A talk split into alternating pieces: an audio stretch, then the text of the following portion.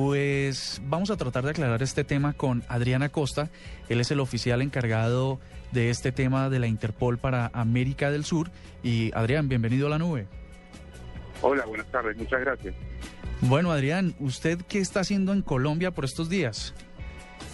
En Colombia estoy participando de una reunión que organiza la Organización de Estados Americanos eh, para exclusivamente para Colombia, donde estamos analizando y dando recomendaciones a expertos internacionales de todo el mundo sobre cómo debe Colombia enfrentar eh, el problema de la ciberseguridad, el cibercrimen. Adrián, ¿y entonces qué se dijo? Eh, en realidad estamos muy expuestos, la tecnología que tenemos al alcance los usuarios de a pie nos da para estar protegidos? No, por supuesto que hoy todo el mundo está expuesto gracias a que todo el mundo tiene acceso a la tecnología en general, a través de teléfonos, a través de computadoras, tablets. Hoy todo el mundo, de chicos a grandes, tienen, tienen acceso a la tecnología y en el momento en que entramos a utilizar tecnología estamos expuestos a ciertos problemas de seguridad, pero seguramente se está trabajando a nivel mundial en que la red sea segura y que cada vez haya menos delito en, Internet. Eh, Adrián, pero ¿cómo, ¿cómo, una persona, bueno, primero las dividíamos un poquito entre lo individual y lo, y, lo, y lo empresarial, pero ¿cuáles son las pautas mínimas para tener una vida segura en Internet, por ejemplo?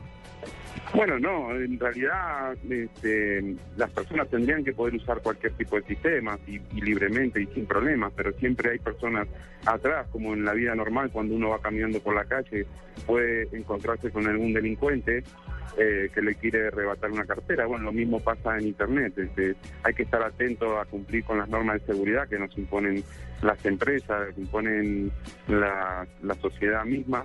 Entonces, estar atento específicamente con los menores de edad que, que uno, quieren usar la, red normalmente como, como cualquier persona, pero eh, los, padres eh, y los grandes tenemos que estar atentos a qué están haciendo dentro de la red. Adrián, y digamos en, términos, usted que está aquí en Colombia analizando todos estos temas, ¿cuál es el, el delito que más impacta tecnológicamente a, a nosotros los ciudadanos de a pie? Mira, no hay un delito específico que pueda impactar más. Este, podemos encontrarnos con una defraudación, una estafa, podemos encontrarnos con que nos roban información personal, pero yo remarcaría mucho y, que nos interesa mucho trabajar en esto, en los delitos contra los menores, ¿no? Eh, las imágenes de pornografía infantil eh, y los menores que pueden ser, este, son vulnerables más que nosotros los las personas adultas cuando están usando internet y por, y por personas mayores de edad que tienen métodos para poder este, causarles algún tipo de daño a través de la red. Entonces, principalmente tenemos que estar atentos a eso, creo yo que es algo muy importante para, para que ellos puedan utilizar la red este, libremente. Adrián, desde el punto de vista, eh, llamémoslo más bien estatal, gubernamental, ¿cuáles son esos puntos débiles que tienen los estados en Latinoamérica en torno a la ciberseguridad? Bueno, eh, esto está a nivel mundial, esto no es específicamente en, Latinoamérica. La, tecnología avanza mucho más rápido que la cultura y, en, base a eso nosotros tenemos que ir adaptando la legislación y tenemos que ir adaptando rápidamente y, mucho más rápidamente que en cualquier otro delito, porque avanza la tecnología y nosotros tenemos que ir adaptando la legislación para poder utilizarlo y combatir el cibercrimen. Entonces, uno de los puntos fundamentales que tenemos que trabajar en Latinoamérica es en legislación, tenemos que trabajar en infraestructura técnica para que los usuarios de, Internet estén seguros, tenemos que trabajar en operaciones para que los delincuentes no se sientan seguros y anónimos en, la red. Cuando dices tenemos que trabajar en ello, eh, ¿se necesita una legislación global para poder atacar estos, estos crímenes en Internet? Se necesita legislación en cada país. Primero, cada país tiene eh, su soberanía y tiene legislación particular específica de cada país. Lo que nosotros trabajamos es en convenios internacionales que nos obligan a tener cierta legislación en los países, en los países. Pero, pero sí tenemos que trabajar, tenemos que trabajar en conjunto. Esto no es solamente el Estado, son empresas privadas, son empresas de tecnología, Interpol, otros organismos internacionales, todos tenemos que trabajar en conjunto en este, en este delito. No, no podemos trabajar aisladamente en el mundo. Adrián, eh, usted debe ser uno o será uno de los invitados al primer foro de ciberseguridad para, para ambientes industriales que, que se va a llevar a cabo aquí en Bogotá el 24 y 25 de abril. Eh, su recomendación principal para las empresas que, que aún no creen en que, en que están siendo defraudadas o podrían serlo, para animarlas a que lo hagan y que hagan la inversión.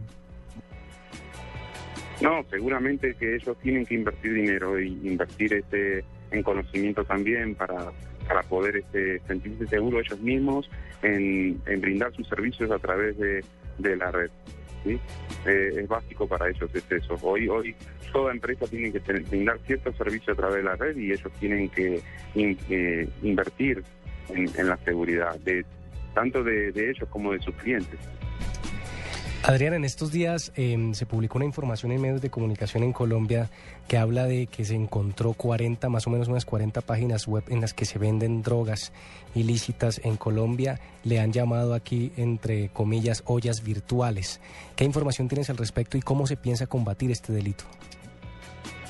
Sí, básicamente yo tengo la misma información que tienen ustedes en este momento, pero, pero sí, no es algo novedoso para nosotros. Hoy eh, Internet y la tecnología se usa para todo tipo de delitos, el narcotráfico, la trata de personas, el delito contra menores, eh, la defraudación, y hasta podemos este, utilizar la tecnología para cometer delitos comunes también. Entonces, todos estos delitos están utilizando hoy la red y tecnología y, no es algo novedoso para nosotros, ya sabemos y tenemos que capacitar a, los policías, capacitar a los investigadores para que puedan llegar a, combatir este crimen a través de Internet, porque si, si nos quedamos atrasados y pensamos que son investigaciones estándar como, como eran antes, este, no vamos a lograr este, llegar a combatir este delito.